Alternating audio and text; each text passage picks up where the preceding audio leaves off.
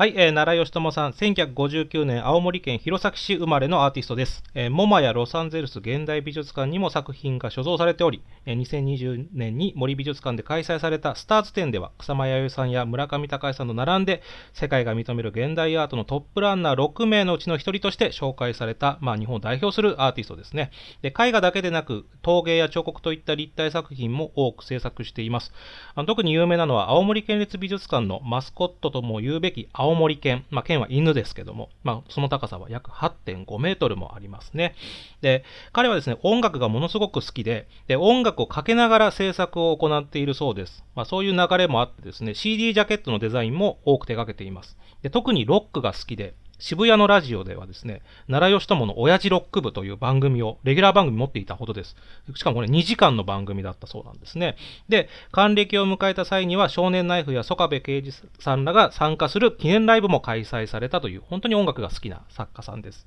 で、まあ、奈良さんというとですね、こう少女像ですけども、このなんか睨むような目つきをしたこう独特の少女はですね、ただ可愛いだけじゃなくて、こう無邪気さ、あと残酷さ、神聖さなど、こう、様々なこう性質をこう共存させているんですね。なので、こう、見る人によって、また見る人の時の気分によって、こう、違う性格に見えるというのが特徴となっております。今、皆さんの目にはどういうふうに映っているのかなというふうに思っております。